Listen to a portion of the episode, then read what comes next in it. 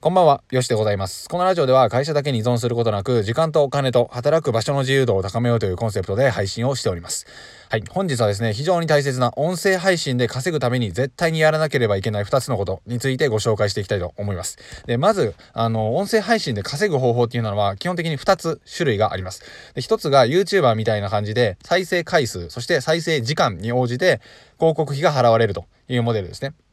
で、これは残念ながらヒマラヤではまだ導入されていないので、まだヒマラヤでは稼ぐ方法っていうのは基本的に投げ銭という制度でしか稼げません。残念ですが、これはしゃあないという風な感じですね。で、稼げるのは、スタンド FM という風な、まあ、ラジオアプリなんですけど、これはチャンネル登録者数が1000人を超せば、フォロワー1000人に達すれば、広告費が払われるっていう風な最低ラインに到達することができるんですね。つまり、だから1000人いないと、あの、1円ももらえないって感じです。で、あのー、まあ、基本的に1000人到達して、稼げるかと言われれば、基本的にね、まあほとんど稼げない状態で、まあトップクラスの人でもまだ数万円とかそんな感じなので、僕はまだ200人ぐらいなのでフォロワーが、あと5倍、あの、いるんですけど、あ、じゃあ5倍か、5倍ですね。5倍必要なんですけど、全然到達してないという風な感じですね。え再生時間に応じて支払われていくので、本当に毎日上げ続けたりだとか、1000人、2000人、3000人とかっていう風な感じになってこないと、生計を立てるっていう風なことはまず不可能ですね。これが、えー、YouTuber 的な再生数に応じた稼ぎ方、再生時間に応じた稼ぎ方です。じゃあ、あのー、それだったらね、あの、1000人到達してないし、そもそも全然お金にならないから無理じゃんという風な感じで思われると思うんですが、それが2つ目の稼ぎ方になります。1つ目が YouTuber のような稼ぎ方。2つ目は自分でコンテンツを作って、そこに来てもらうように、えー、誘導していくような稼ぎ方ですね。まあ、これはあの、インフルエンサーさんがよくやられていますが、えー、まあ、文章の書き方っていう風な音声を取っていって、最終的にこの本がおすすめですよ、みたいな感じで、Amazon Audible のアフィリエイトをしたりするんですけど、まあそれが無料なんですけどね。無料で、それを聞いてくれた人が登録してくれたら、その人は無料で本が読めるし、一冊無料で本が読めるんだけど、紹介してくれた、紹介者のインフルエンサーさんは1500円のアフィリエイト報酬がもらえるという風な感じであったりとか、まあ、これアフィリエイトで稼いでますけど、あとは自分の商品を売る。え僕みたいにコンテンツ作成大全とかっていう風な、まあ何でもいいんですけど、コンテンツを作って、情報教材っていうのを作って、それに誘導するっていう風なのも一つのやり方です。あとは、オンラインスクールを、オンラインサロンを作って、そこにね、誘導してもらったりとか、スタイフの、えー、まあ、攻略するためのサロンとか、えプロネコさんっていうふうな方が作っていらっしゃいましたが、そういったものであったりだとか、で、あとは、えー、いろんなコンサルティングを、その上でやったりだとか、例えば30分、ライブでコンサル、コンサルしますから、それでよかったら、え、お金を頂戴するというふうな感じですね。まあ、公開コンサルっていうふうな感じでちょっと安くしたりとかっていうようなことができます。あでもヒマラヤではこういったのはできないですので、えー、今ではスタンド FM の方が集客力プラス、うん、マネタイズっていうふうなのはやりやすいんじゃないかなと思います。なのでヒマラヤでね、ヒマラヤ単体で稼いでるっていうふうな人はほぼいないわけですね。ほぼいないと思います。多分誰もほとんど稼げる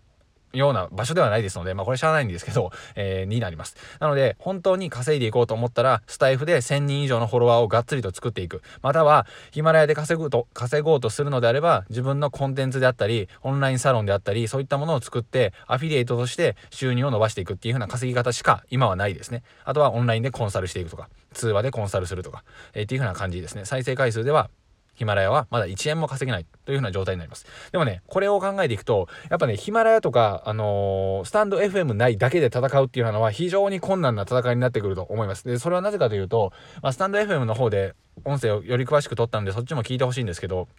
あの、音声っていうのはバズらないんですよね、基本的に。YouTube みたいな感じでバズらせることは無理なんですよ。えまあ、これは、あのね、スタンド FM で喋ったので、あの、今ここでは割愛しますけど、あと Twitter とかと比べてみても、リツイートとかそういった機能も一切ないですし、全然ね、バズらしたり、多くの人に聞いてもらうっていう風なのが、状態として整っていないんですよね。ブログとか SEO で引っ掛けて、あの、見に行くことができたりするんですけど、まあ、例えば検索とかしたら、上に出てくるじゃないですか。でも音声っていうのはそういうの出てこないんですよね。音声内での検索っていう風なのもあるんですけど、それだと、ピンポイントで、よし、えー、脱サラよしとかっていうような感じで、検索してくれない限り当たらないので、ヒットしないので、そもそもたどり着かない。なので、知ってる人しか聞いてくれないっていうような状態になるわけです。じゃあ、どこで拡散していく必要があるのかっていうようなことを考えなければいけなくて、それがまさに Twitter であったり、他のメディア、ノートであったり、そういったもので自分の音声っていうのをガンガンガンガン宣伝していかないといけないわけなんですよね。だからこそ、ツイッターとノートっていうのは並行して使うべきです、だし、あの、そういった媒体を持ってる人っていうのが圧倒的に強いんですよ。で、逆に言うと、これがないと全然、あの、音声聞いてもらえないっていうような状況になるので、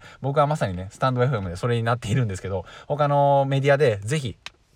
あの、活発的に、活発的にっていうか、あの、どんどんどんどん広げていくっていうようなことをやられた方がいいと思います。じゃないと、あのね、全く箸にも棒にもかかんないっていうような状態になるんですよね。だからこそ、えスタエフで稼ぐ方法は